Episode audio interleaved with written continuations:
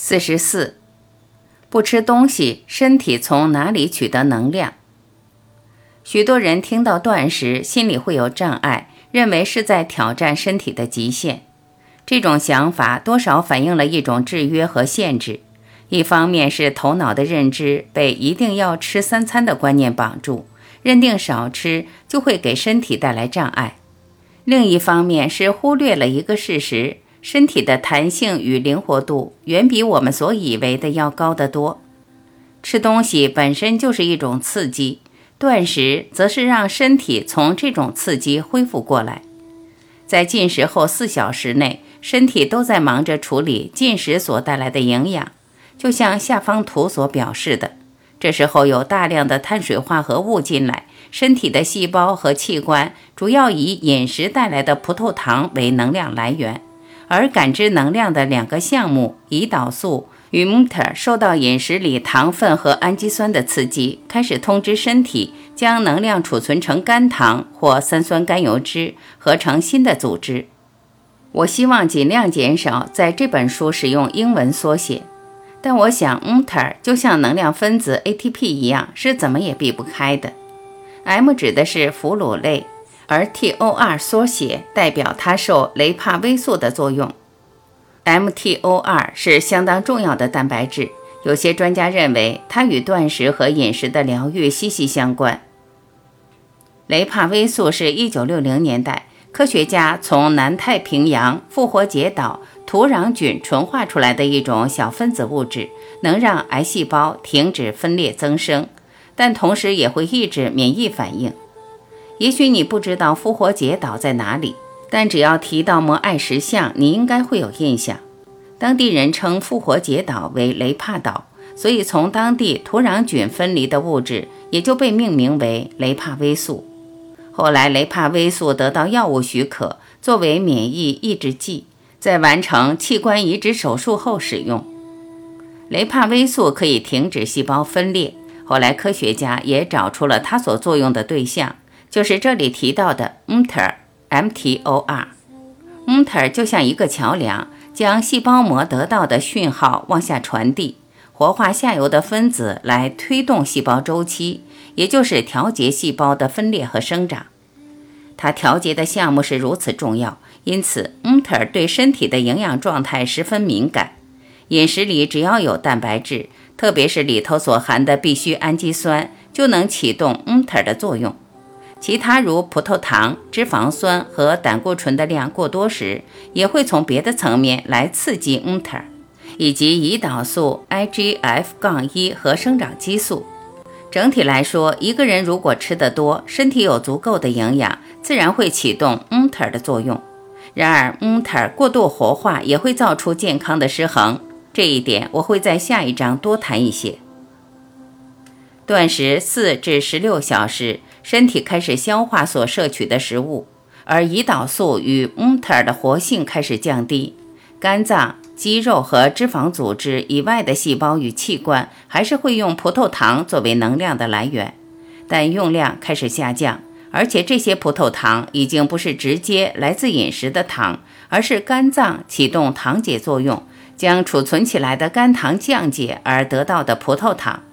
这时候胰岛素是降下来的，这一点很重要。很多慢性病，像是心脏病、中风、二型糖尿病、阿兹海默症、癌症、高血压、高胆固醇、痛风，都和胰岛素过高有关。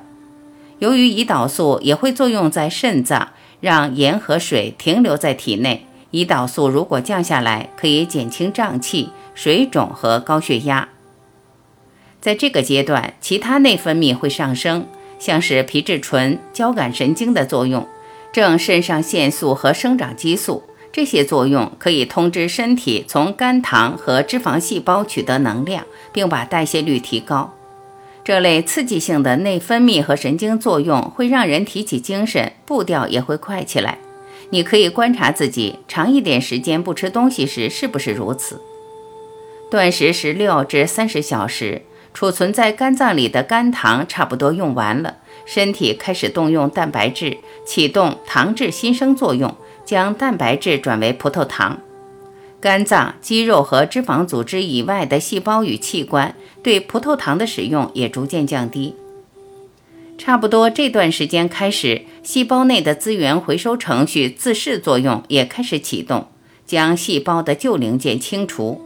回收的氨基酸可以用来制造新的细胞零件，也就等于为身体进行再生。断食期间当然需要守住水分，避免脱水。有些人会用汤和茶水来补充水分。然而，mTOR 对饮食的氨基酸相当敏锐。而 mTOR 一启动，自噬作用就会停止，所以断食期间，为了守住自噬作用的好处，最好避免大骨汤，里头有从骨头和肉溶出的胶原蛋白。其他的补充水分方式，我在第四十九章会做详细的说明。断食两天到一周，身体还是多少会取用一些蛋白质来制造葡萄糖。但主要使用的能量来源已经转成了脂肪细胞里的三酸甘油脂。肝脏会将脂肪转为可以让每个细胞，包括脑细胞采用的酮体。许多专家都认为，大脑用酮体作为能量的效率比使用葡萄糖来得高。此外，酮体能保护神经细胞免于退化。许多人进入酮态后都提到头脑变得清楚，这是一个相当有意思的现象。断食一周后，身体的代谢已经几乎完全转向使用脂肪作为能量来源。许多人到这个时候已经没有饥饿感，从内分泌来看，饥饿素也降下来，身体可以靠自己储存的脂肪作为能量来运作。你可以看到，断食期间从能量的角度来看。最重要的就是给身体一些空间，让能量代谢能由消耗糖顺利地转向消耗脂肪。这其实牵涉了调动不同的酵素和内分泌系统，就好像从旧机器改用新的机器一样，需要磨合和尝试，找到让身体正常运作的步调。在这个过程，有些人能很顺的就切换过去。对于不那么健康、已经有代谢症候群或慢性病的朋友，切换代谢机器的过程不见得那么顺，可能中间会有一些顿挫或卡住的情况，而觉得不舒服。这些症状又被称为同流感，代表身体进入燃烧脂肪产生酮体过程的副作用。进入生酮饮食也一样会有这些症状。有些人会头痛，反应变慢。疲倦、易怒、恶心、想吐、难以入睡、便秘、抽筋。如果原本还不习惯断糖或低糖饮食，这段期间会特别想吃甜食。这些不对劲的感觉通常会在三天到一周左右消失。多喝水，适时补充盐类也会有帮助。也就是说，在刚开始断食或减去糖和淀粉的几天。如果有这些症状，代表你做对了，身体正在切换代谢的机制。如果在一两周后这些症状消失，饮食习惯有了转变，也代表你做对了，身体已经顺利切换到燃烧脂肪的机制，而不再只依赖饮食里的糖和淀粉。只要还在摄取糖和淀粉，肝脏和肌肉还有肝糖可以用，胰岛素还在运作，身体就不会动用脂肪。一般人所谓的正常饮食，其实含着太多的糖类和淀粉，而进食又过于频繁，不断刺激胰岛素，几乎没有机会让身体去燃烧脂肪。断食就好像为车子换一套新的引擎，让身体用不同的效率来燃烧能量。断食期间，你的身体会先消耗血液里的血糖，以及肌肉与肝脏里的肝糖。肝糖一般在断食十二至二十四小时后消耗完毕，也就是燃烧脂肪的开始。我前面也提过，如果一个人原本的饮食是健康的，血糖稳定，能量代谢的负担也不重，可以很容易顺利度过断食。如果原本已经有代谢不灵活的情况，要做这个整顿自然很费力。我一般都会建议从减糖的健康饮食做起。让身体不再只依赖碳水化合物作为能量，又能补充身体修复需要的营养。等血糖稳定下来，无论吃或不吃都不会带来障碍，自然可以轻松进入断食。